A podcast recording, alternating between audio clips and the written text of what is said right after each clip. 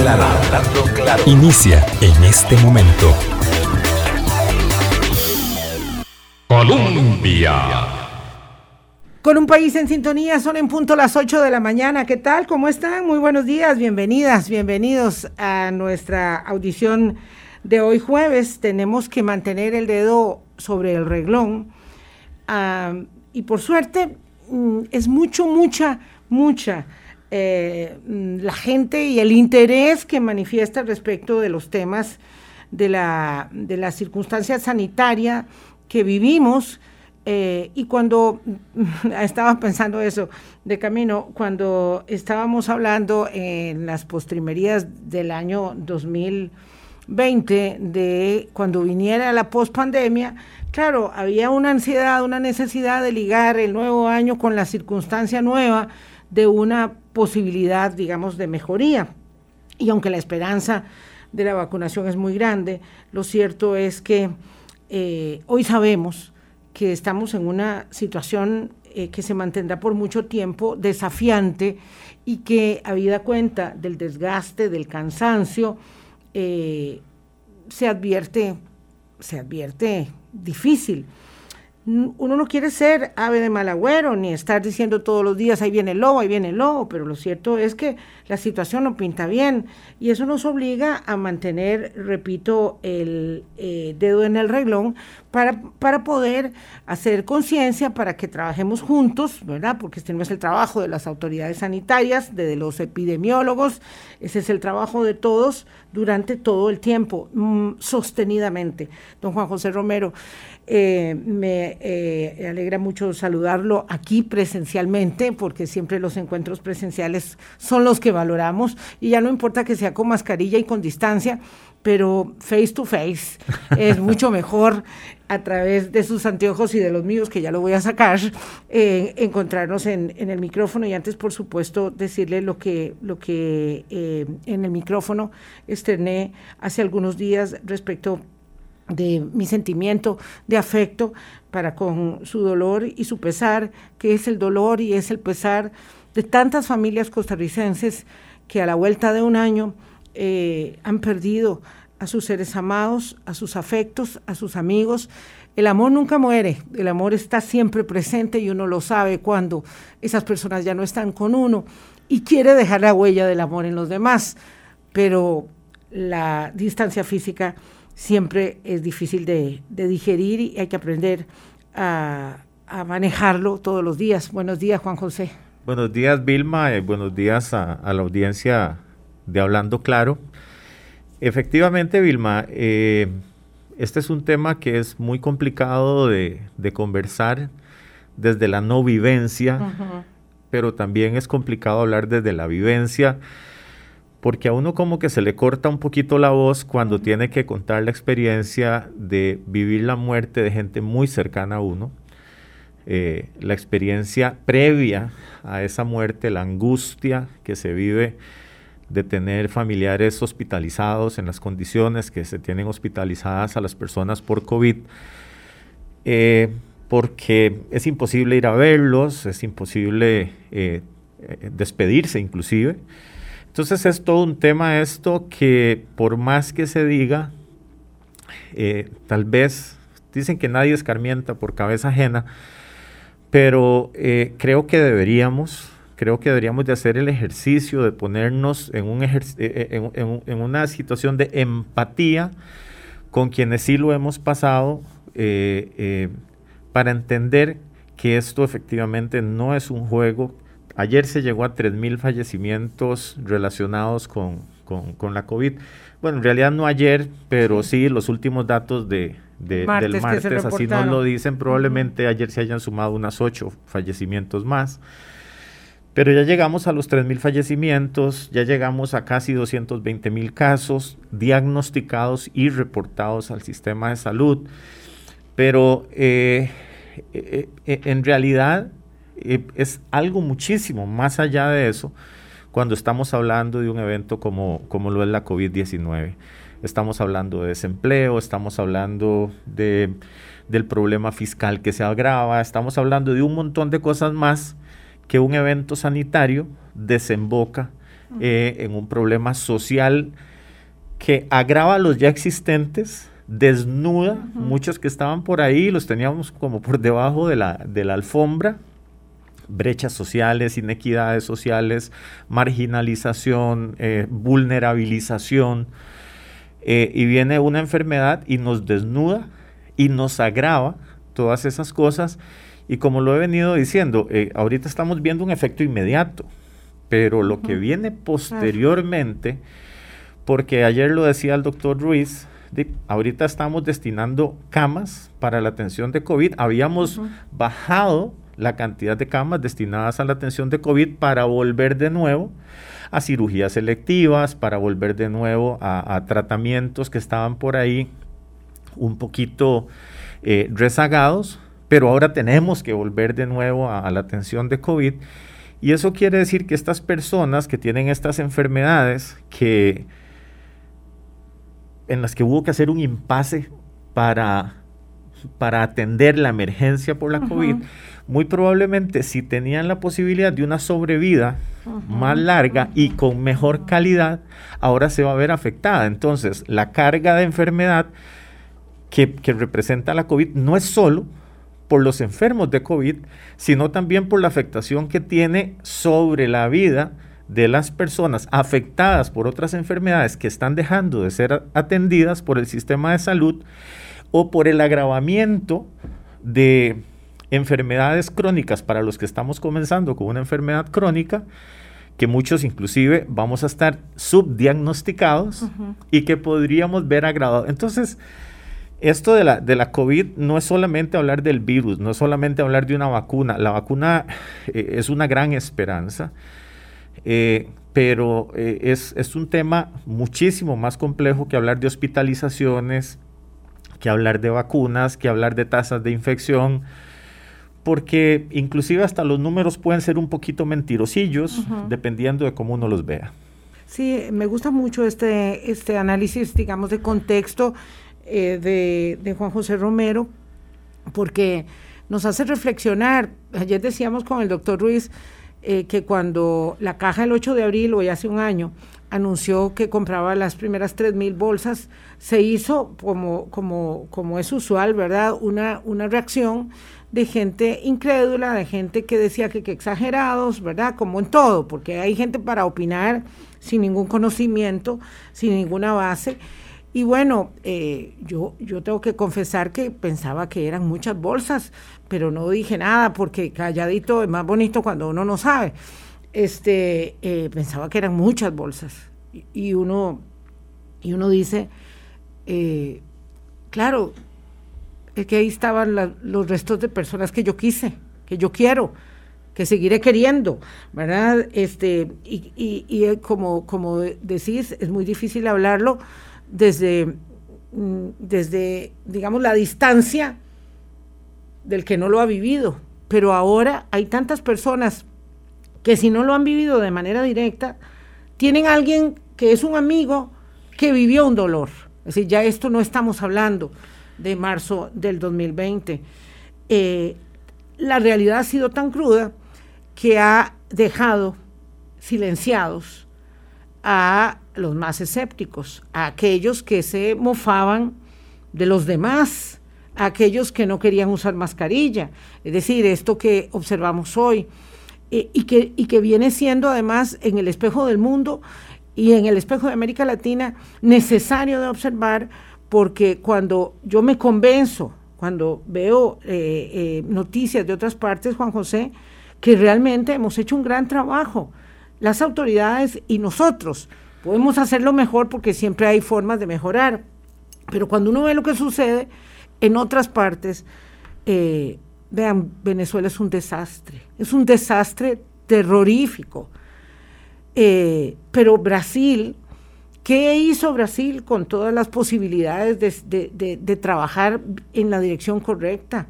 ¿verdad? Y países que empezaron muy bien, como Uruguay, han visto eh, estrellarse sus, eh, sus ilusiones y su, y su orgullo y la satisfacción de sus sistemas contra la realidad también. Entonces, eh, esto tiene que servirnos, tiene que servirnos para entender en qué circunstancia estamos, en qué circunstancia de contexto estamos nosotros viviendo y por qué una cuestión que tiene innumerables efectos en cadena, como usted plantea, Juan José, debe implicar un esfuerzo sostenido de la sociedad en su conjunto. Sí, es que esta, esto no es una carrera de, velocidad, esto es una carrera de resistencia. Y cuesta mucho, eh, cuando estamos acostumbrados a la inmediatez, cuesta mucho pensar en la resistencia, cuesta mucho pensar en el largo plazo, cuesta mucho pensar en la planificación. Entonces, eh, uno, cuando, bueno, cuando el doctor Macaya salió en aquella conferencia de prensa, por demás, podríamos decir que muy, eh, eh, digamos, muy, muy cargada de sentimiento. Eh, porque había mucha rabia por ver el comportamiento de la gente en las calles y entonces decía, por comportamientos como este es que mandamos a comprar tres mil bolsas. y, sonó muy duro y, uno puede decir que exagerado, pero a la vuelta de un año y dos meses ya se, se gastaron esas tres mil bolsas y en el transcurso de estos últimos meses hubo que mandar a comprar más. Y y podamos, y, si seguimos por donde vamos, probablemente vayamos a gastar algunos cientos más. Eh, la esperanza se cierne sobre la vacunación, pero como decía el otro día un, buen amigo doctor, dice, es que yo, por ahora mi vacuna es la mascarilla, por ahora mi vacuna es la distancia y me termino de vacunar lavándome las manos. Entonces, e, esa es la, nuestra realidad. Eh, al día de, al día del al martes, que fue lo que, las cifras que, las cifras que había eh, actualizadas con respecto a las vacunas, habíamos recibido 865 mil, casi 866 mil dosis de vacunas, que eh, de las cuales se han aplicado casi 505 mil con segundas dosis para 213 mil 600 y resto, o casi 600. Entonces uno dice, bueno, vamos muy lento. Bueno, vamos a la velocidad que se puede. A la que se puede. a la que se puede. Eh, quiere decir que tenemos cubiertos casi al 90% del grupo 1 y tenemos y vamos cubriendo poquito a poco eh, el grupo 2. E, y en el grupo 2, digamos, los estratos de mayor riesgo, que no es parejo en todo el país, que algunas áreas de salud tienen más vacunas que otros y cosas por el estilo es cierto. Eh, eh, pero, eh, como yo lo he dicho muchas veces en otros medios y ya lo hemos conversado también con usted, tal vez la gente no conoce toda la logística que implica aplicar esta vacuna en particular. y que entonces cuando uno dice, bueno, si ya recibimos casi 866 mil, porque apenas hemos aplicado un 70% de ellas? ¿Qué pasó con las otras? Bueno, una parte es reserva, ¿verdad? Y la otra está en, en, bodegas eh, especializadas, estamos viendo cómo se distribuyen, estamos en el proceso de la distribución, estamos en el proceso de llamar a la gente, porque hay que llamarla, Hay, que, hay que coordinar que la persona efectivamente acepte, que llegue. Si la persona no llega, hay que sustituirla por otra. Entonces hay que hacer llamados de emergencia. Todas estas cosas eh, tal vez mucha gente no la conoce. El otro día me decía una de mis estudiantes y me decía, Jotas, es que, eh, por ejemplo, nosotros no podemos abrir jueves y viernes santo en nuestra área de salud para aplicar eh, primeras dosis porque se requiere tener cuerpo médico y resulta que el cuerpo médico... Eh, ¿Y por qué se requiere tener cuerpo médico para aplicar esta vacuna? Por reacciones, por una cosa y por la otra. Y entonces eh, no en todo lado se podía abrir. En, algunos casos, como hemos hablado también, hay mucha gente en este grupo que se ha estado vacunando, mayores de 90 años, mayores de 80 años que están encamados. Y hay que irlos a visitar a la casa y tiene que ir un equipo de enfermería, de medicina, eh, más el chofer, y entonces tienen que ir a una casa, esperarse al menos 20 minutos después de aplicar la vacuna, después de 10 minutos en que se le toma una encuesta, se, les, se, hace el acta, para después desplazarse quién sabe cuántos minutos a otro señor, otra señora que está encamada y entonces todo este equipo en un día vacuna 10 personas. Pero resulta que es que decidimos que teníamos que hacerlo así con las personas encamadas porque no se pueden llevar al centro de salud, porque es más riesgoso, porque es imposible.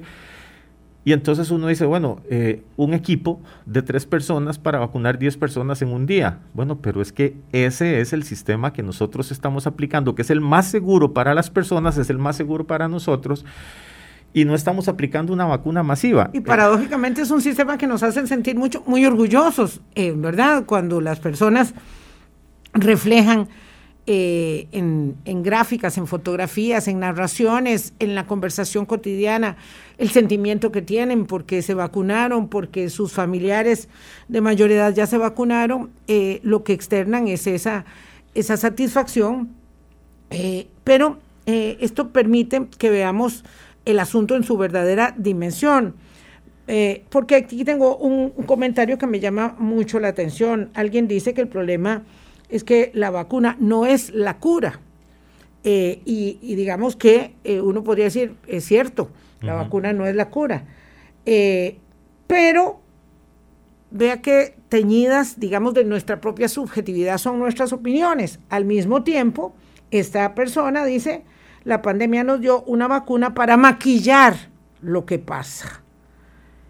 No es cierto. Digamos, yo disentiría, eh, este, con todo respeto de nuestro oyente, la, vacuna no es un maquillaje, es una, es una herramienta poderosa del arsenal, no es la única, no es la única arma de guerra. Eh, pero es una, una, arma de guerra muy poderosa. Entonces, a mí me gusta que, podamos hacer esto en clave pedagógica y ahora vamos a hablar del virus y sus variantes, este, para que eh, entendamos que en realidad no es que, no es que la vacuna es un invento perverso para maquillar lo que está pasando, eh, sino que en realidad es una herramienta muy poderosa. Sí, efectivamente, las vacunas salvan vidas y esto lo sabemos desde toda la historia, eh, desde quizás la primera vacuna diseñada por, o diseñada o, a la que se llegó por, por casualidad por Jenner a, la, época moderna, a esto que estamos viviendo hoy de la maravilla de tomar un pedacito del ARN que ni siquiera fue que se lo tomamos al virus, sino que se identificó y entonces se fabrica para inyectarlo para forrarlo de una nanopartícula de lípidos y ponerla en el organismo para que el organismo haga una secuencia que es fantástica cuando uno la logra ver en pequeño y la comprende. O igual si aplicamos como las vacunas que utilizan el vector viral como la de AstraZeneca, cómo es que se desarrolla todo eso e, en las células y cómo unas células estimulan a otras y a otras y se, se da todo un sistema esto es maravilloso. E, entonces, es, eh, no, no, podríamos pensar que es un, invento perverso para maquillar algo. Es un prodigio de la ciencia. cuando en realidad lo que estamos haciendo es ciencia de la mejor, eh, ciencia de la más segura. Intentamos hacer cosas muy seguras y por eso eh, las, las vacunas, a pesar de que dicen que estas salieron muy rápido, en realidad es un tema muy discutible. Pero las vacunas son una gran arma, pero a la velocidad que va el mundo, y tengo que decir el mundo, eh, es, es un arma que va a ir atacando a ese enemigo enorme, poderoso, como es este coronavirus, lo vamos a ir atacando muy de a poquitos es una batalla que no se va a ganar, eh, o sea, es una guerra que no se gana en una batalla, es una batalla de todos los días, de todos los días, es una batalla en la que ustedes como medios de comunicación tienen un rol fundamental en la información que le transmiten a la gente. Eh, en la forma en que gente como yo o todas las personas que estamos en esto de intentar comunicarle a las personas que esto no es mentira, que esto es muy cierto, pero más allá de simplemente pasar datos y decir que la tasa de reproducción bajó, que la tasa de reproducción subió y que eso significa más o significa menos, eh, enfocarnos en lo realmente importante. Y es que el peligro existe, que el peligro eh, está en, ciertas conductas, en ciertas, eh, en ciertas prácticas que nosotros hagamos o dejemos de hacer y que está en nuestras manos, que está en, nuestra, eh, en nuestro interior decidir si queremos luchar contra esto en el hospital o si queremos luchar contra esto fuera del hospital. En el hospital solo pueden luchar los expertos en salud. Uno puede intentar hacer un esfuerzo eh, luchando y poniendo su mejor esfuerzo, pero cuando uno es el internado, cuando uno es la persona que está en la cama, uno depende de, la medicina, uno depende de los demás. Yo puedo poner mi mejor, eh, mi mejor eh, eh, mi mejor sentimiento y, mi mejor estado mental y mentalizarme y decir yo voy a salir de esto, yo voy a salir de esto, yo me apoyo en Dios. Es correcto, tenemos que hacer eso, porque es parte de nuestra vida, la espiritualidad es parte de nuestra vida. Pero tenemos nuestra naturaleza luchando contra la naturaleza de un virus apoyado por la ciencia. Pero la, aquí la cosa es no llegar hasta allá. Aquí la cosa es no llegar a estar encamado y no llegar a ponerle trabajo a gente que ya está agotada física, mental, psicológicamente, después de 12 meses de estar atendiendo estas cosas que definitivamente son desgarradoras inclusive para ellos. La naturaleza de un virus que es eh, terriblemente eh, dúctil, que tiene una capacidad eh, de mutación eh, impresionante para hacerse cada vez más fuerte, más ágil, para intentar burlar, ¿verdad? Este, los descubrimientos eh, de, quienes lo siguen, que son los científicos, los especialistas. Hacemos una pausa y hablamos de las variantes de, de COVID y de cómo ello ahora, digamos, establece una nueva realidad que es parte de la cambiante realidad de todos los días respecto de vivir en una pandemia. 821, volvemos. Hablando claro. Colombia. Con un país en sintonía, 8.25 minutos de la mañana. Esta mañana en la edición de Noticias Colombia, la autora Giselle Herrera, colega suya, epidemióloga, eh, decía que la, circunstancia, y este es otro problema, ¿verdad? Tener que enfrentarse a la, a, la, a la evidencia del alza de los contagios y decir aquí podemos estar frente a un problema que se puede materializar o no, ¿verdad? Pero que en vista de la evidencia en otras partes, el aumento de los contagios versus el advenimiento de la época de lluvias, eh, y entendiendo que este es un virus que se comporta como una influenza, ello significa que nosotros estamos ante la posibilidad de una ola, de una ola que, uno no puede saber si es una ola, digamos, de esas que golpean a los pies en la playa o un verdadero tsunami. Pero cuando uno que debiera aprender en cabeza ajena, como usted decía, Juan José Romero, este observa lo que pasa en un país como Uruguay, ¿verdad? Este, eh, o en, en, un país como Chile, donde la campaña de vacunación se, se, reflejaba como un gran éxito, pero ahora va dejando expuestas las costuras porque no tenía la rigurosidad de empezar con los mayores, sino que empezaron a vacunar, ¿verdad? A lo loco, a, todo el mundo. Eh, uno se da cuenta que esto es algo muy difícil de manejar, pero que además advierte eh, áreas como, como insospechadas, ya cuando la gente se va acostumbrando de alguna manera a vivir con la pandemia, aparecen las variantes, la época de lluvias, eh, qué sé yo, cualquier otro elemento, y entonces estamos ahora, hoy, parados en la, digamos, arena, el fango movedizo que dice, ojo, ojo que de pronto vamos a algo muy serio, Juan José. Sí, em, efectivamente todo tiende a decir que este es un virus que se va a comportar como estacional.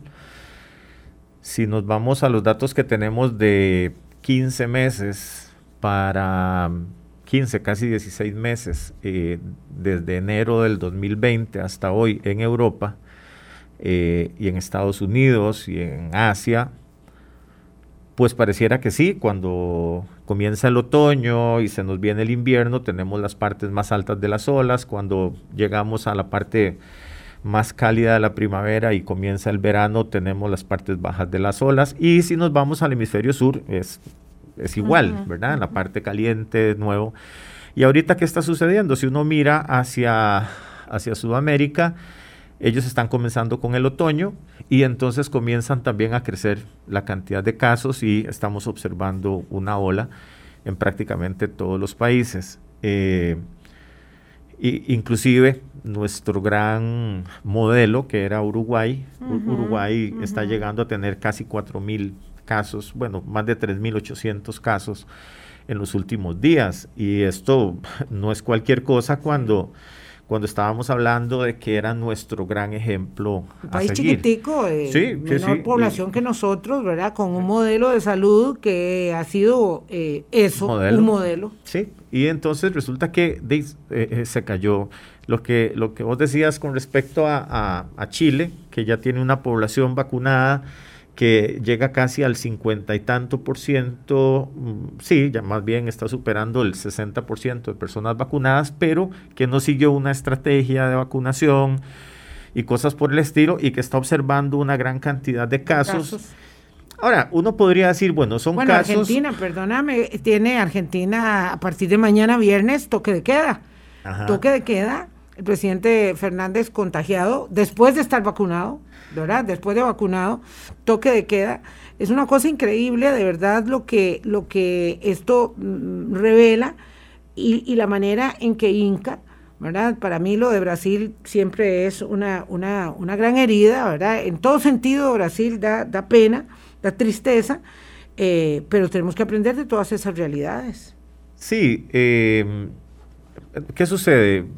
El, mismo Estados Unidos, que es el, país por mucho con la mayor cantidad de casos, eh, tanto de fallecimientos como de casos diagnosticados en, todo lo que va de la pandemia, ¿por qué cayó ahí? A pesar de, todo el mundo dice, bueno, pero ahí tiene los mejores científicos del mundo, tiene los mejores expertos del mundo, sí, pero tenían el peor presidente del mundo. Eh, un tipo de hecho, hay un gran cambio, digamos, en cuanto a la estrategia eh, con, con, el advenimiento de, la, de, la, era Biden, claro, pero claro, pero durante tanto tiempo no hicieron lo correcto. Sí, y a pesar de, y a pesar de este cambio, eh, desafortunadamente cada estado tiene sus, sus, sus propias políticas. Ayer estaba viendo un partido de béisbol con 40 mil personas. Eh, este, son cosas que uno no se las explica, no se las, no, logra entenderlas por ningún lado. pero volviendo al, asunto este de, cómo logramos eh, entender la, situación actual después de todo lo, ocurrido, el hecho de que aparezcan variantes, el hecho de que un país como Chile, a, pesar de toda la gran cantidad de vacunas, tenga muchísimos casos. Bueno, lo de los casos, uno, uno podría llegar a decir, bueno, son muchos casos porque de cualquier manera las vacunas no protegen contra mm, la infección, sino que protegen contra la enfermedad severa o contra el internamiento o contra la muerte, pero sí se pueden dar casos moderados como lo que le pasó al presidente Fernández y como lo que le puede pasar a un montón de gente después de recibir de haber recibido las dos dosis de vacunas. Ya pasó aquí documentado en un Sí, es, y, no es de extrañarse, ¿verdad? no, es de extrañarse porque las vacunas no protegen eh, al 100% de las personas vacunadas en el sentido de que no se van a infectar porque eh, no producen completamente una inmunidad esterilizante. Eh, luego, porque es probable que se enfermen, pero la idea es que se enfermen poquito. Igual pasa con las vacunas de influenza, con las de los virus estacionales. La idea no es que uno no se enferme, sino que se enferme poquito, de manera que lleve bien esa enfermedad y no no se tenga que eh, internar y que no sufra problemas de, gravedad. Yo, creo que estamos hablando de algo que todos damos por sentado, pero de pronto no.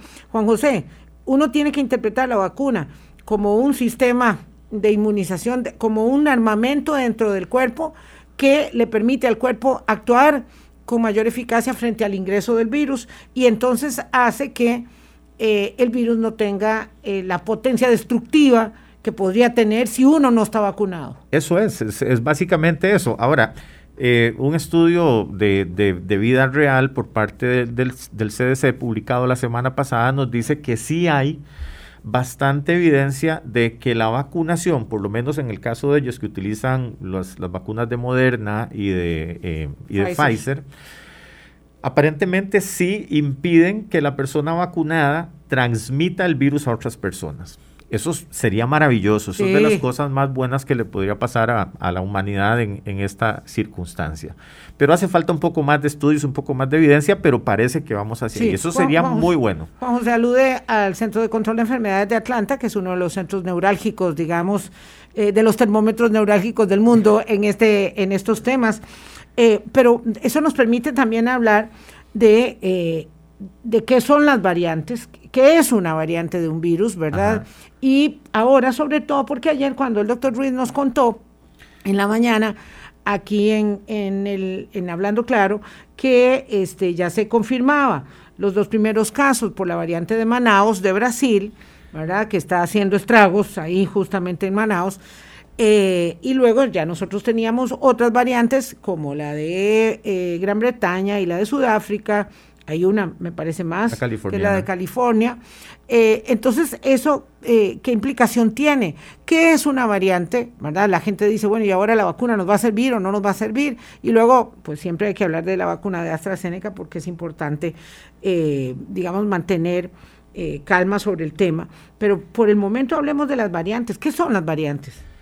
Bueno, pensemos que nosotros teníamos una versión original de, del virus, que fue la que surgió en China, y eh, los virus tienen una condición de estar cambiando con cierta frecuencia, con mayor o menor grado eh, de, complejidad, y con algunos efectos que a veces pueden ser mejores, a veces pueden ser peores, eh, su material genético.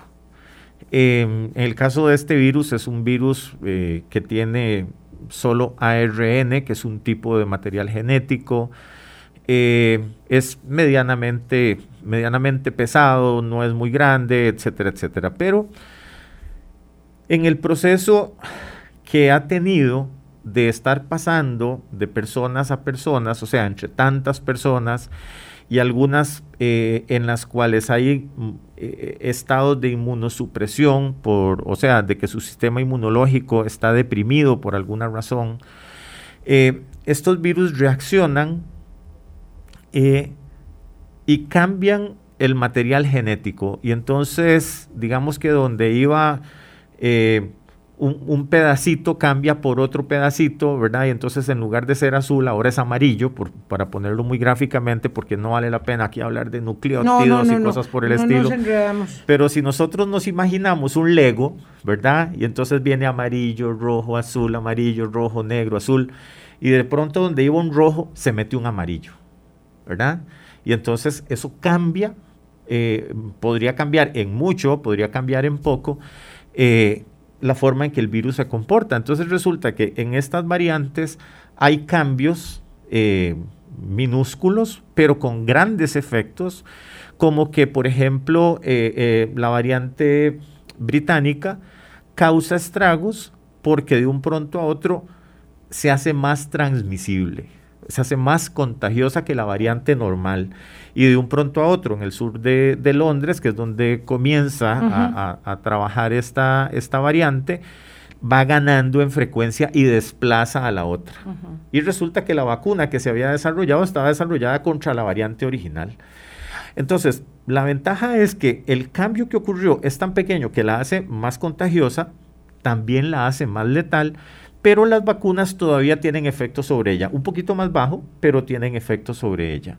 Entonces, hay que seguir estamos hablando de las vacunas para los efectos del interés costarricense, hablamos de la de Pfizer y la de, AstraZeneca, también. Correcto, la de Pfizer y la de AstraZeneca, que son las que se están aplicando especialmente en Gran Bretaña y en mayor frecuencia la de AstraZeneca. Sí, eh, Gran Bretaña ha sido, digamos, el, el, número uno del mundo en AstraZeneca. De hecho, ellos tomaron una decisión muy interesante que fue aplicar primeras dosis a la mayor cantidad de gente posible y posponer la segunda dosis inclusive hasta 16 semanas. Aquí vamos a ponerla a las cuatro semanas, como el fabricante nos indica, pero dijeron, aquí la cosa es cubrir la mayor cantidad de gente. ¿Por qué? Porque resulta que la doble dosis protege un 76%.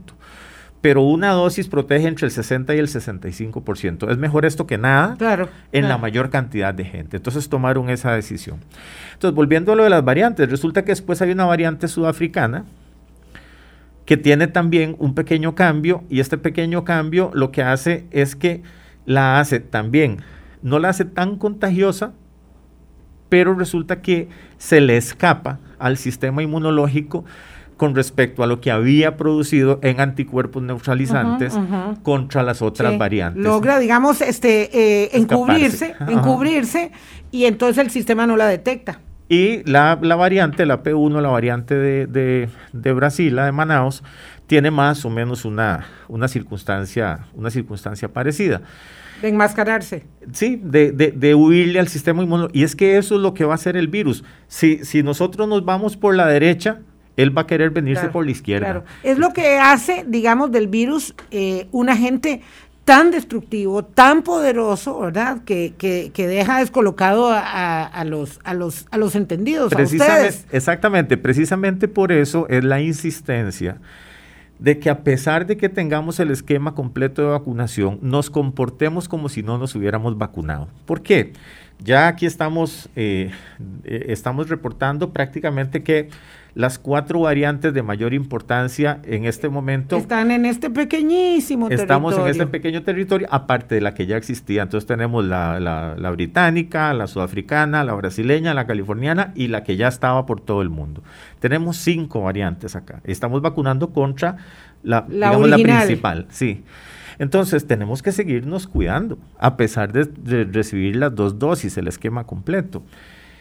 Eh, esto también, ¿qué quiere decir? Bueno, que podríamos llegar a tener una nueva ola, para mi gusto la segunda, algunos dicen cuarta, el ministro de Salud dice tercera, pero no tenemos por qué Yo estar todos de tengo la acuerdo. idea que es como la segunda, de No, verdad. no, no tenemos por qué estar todos de acuerdo, pero eh, vamos a tener una nueva ola, sí, estamos en ese camino, pero se nos pueden sumar las distintas variantes, podríamos hacer que no suba tanto, especialmente en hospitales, si la vacunación eh, se hace rápido, lo más rápido posible. Esto depende de la cantidad de vacunas que nos estén llegando, pero digamos que si, se si aprovechamos el primer semestre, podríamos hacer que esta ola no sea tan grande porque habría un efecto de, eh, digamos, de amortiguamiento. Podríamos tener menos casos con la, la variante previamente existente, prevendríamos muchos casos de las otras variantes en las cuales hay, eh, digamos que, una eficacia cruzada por parte de la vacuna previamente existente. Y eh, los casos nuevos que podrían ocurrir tenderían a ser, digamos que de las otras, de las otras variantes. Es, es como intentar hacer un balance entre lo que podemos prevenir y lo que ya sería para nosotros un poquito más difícil de prevenir. Para hacer el cierre de este segmento, mm, ¿por qué no recapitulamos, digamos, con esta idea? Si esto es una guerra y nosotros somos soldados de la guerra, entonces digamos que a veces los soldados, ¿verdad? En los batallones tienen eh, algún momento de, de- de- de descanso.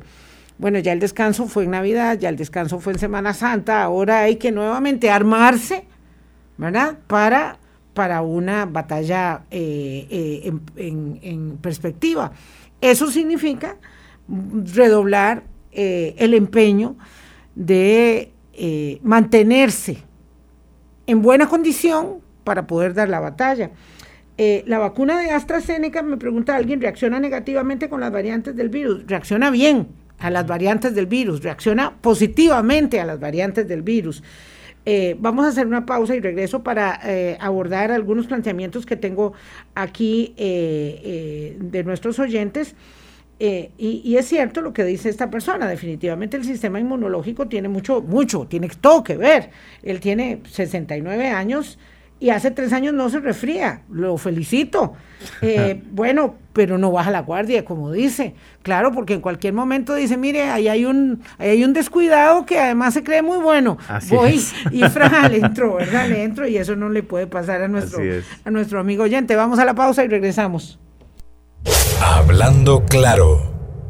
Colombia. con un país en sintonía de comentarios muy estimulantes como el de doña Andreina Jiménez que dice que personas serias y estudiosas, que además son empáticas y no son alarmistas, eh, nos ayudan mucho a entenderlo. Ella es una adulta mayor, le gusta estar informada, pero bien informada.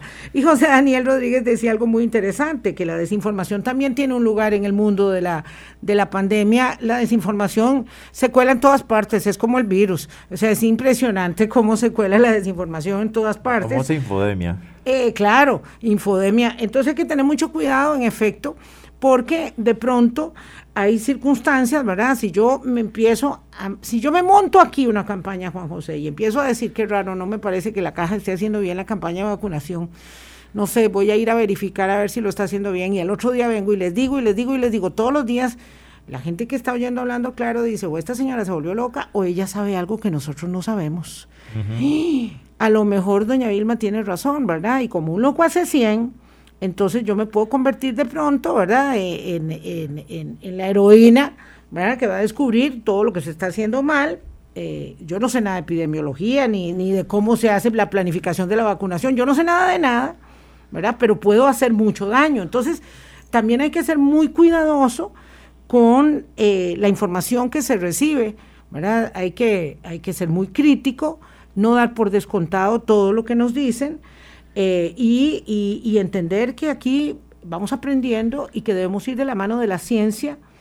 Eh, me gustó mucho esto que, era de la ciencia, de la técnica y de la fe, porque bueno, porque, porque la fe es muy importante para, para la mayoría de las personas, entonces es significativo. Así que por ahí vamos, eh, un gran temor se cierne sobre la gente respecto de la vacuna de AstraZeneca y ayer me decía una amiga doctora, a quien muchísimo aprecio, la doctora Yana Cordero, mi eh, este, dermatóloga, me dice, yo me pongo la vacuna de AstraZeneca.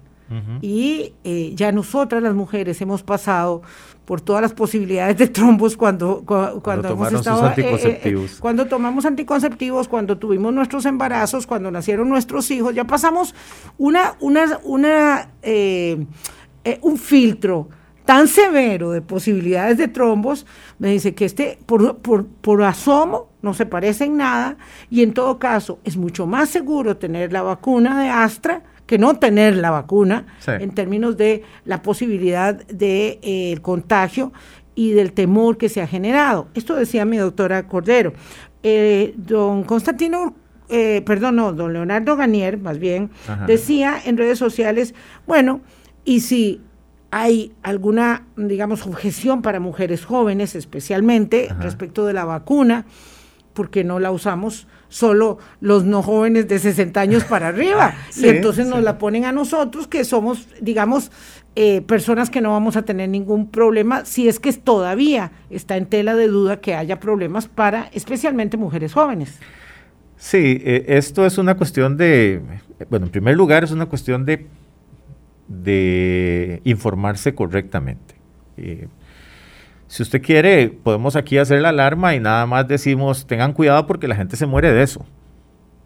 Pero eso es, ah, imagínese. Pero eso es una cosa, eso es una cosa terrible. O sea, estamos hablando de que la EMA, vamos a ver, que, la, Agencia Europea, la Agencia eh, Europea de Medicamentos, que la oficina de esta agencia que se encarga de hacer farmacovigilancia estudia cerca de 70 casos en más de 25 millones de personas vacunadas y, logra observar que hay causalidad probable en una parte de estos, de estos casos. Digamos que fueran todos. Si nosotros lo hacemos fácil, decimos que hay una posibilidad o una probabilidad más bien de tres casos por cada millón de personas vacunadas. O sea, tres casos por cada millón. Yo les puedo decir que en Costa Rica, en más o menos un millón de personas expuestas al virus, que es lo que yo estimo, a pesar de que los datos nos dicen que son 220 mil los diagnosticados, tenemos 3 mil muertos. Si nosotros tuviéramos otros otro millón de infectados, podríamos llegar a tener otros 3.000 muertos con respecto a los tres que podría haber, si, si reciben la vacuna. Si los vacunamos, podría haber tres casos, especialmente mujeres menores de 55 años. Pero si no vacunamos a mujeres menores de 55 años y solo vacunamos hombres o personas mayores de 60 años sin distingo de género, reducimos esa probabilidad a cero. Es cuestión de manejar la estrategia. Entonces, como dice usted, yo no tengo ningún problema, tengo 52 años, que me pongan la de AstraZeneca. El problema sería en una mujer de 3 en cada millón. Pero resulta que si no se vacuna ese millón de personas, ¿cuántos casos podríamos llegar a tener? Los 200 y resto mil que tenemos ahorita con los 3 mil muertos que tenemos ahora. Es una, o sea, cada quien puede jugar con los números como quiera, ya sea para asustar de manera negativa o para asustar de manera positiva. Hay un periódico que todos los días habla de la, de la, de la vacuna mala. De la vacuna que, va a tener, que tiene problemas. Que qué barbaridad que la caja del seguro tiene esa vacuna. O sea, por favor, hay que ser serios. Esto, esto no es un juego. Nosotros hicimos convenios con, con vacunas cuando las vacunas no habían salido, con farmacéuticas, digo, cuando las vacunas no habían salido. Y estamos usando vacunas aprobadas por la FDA o por la EMA de, Europa o por la FDA de los Estados Unidos.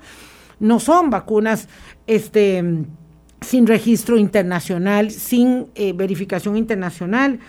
Eh, que también las hay y que también pueden estar sirviendo, no digo que no, pero tomamos una apuesta y ahí es donde digo que tenemos que tener, digamos, eh, eh, la racionalidad de dejarnos llevar por el criterio de las autoridades. Sí, esto es complicado porque aquí si uno la ensarta pierde y si, la saca también, ¿verdad?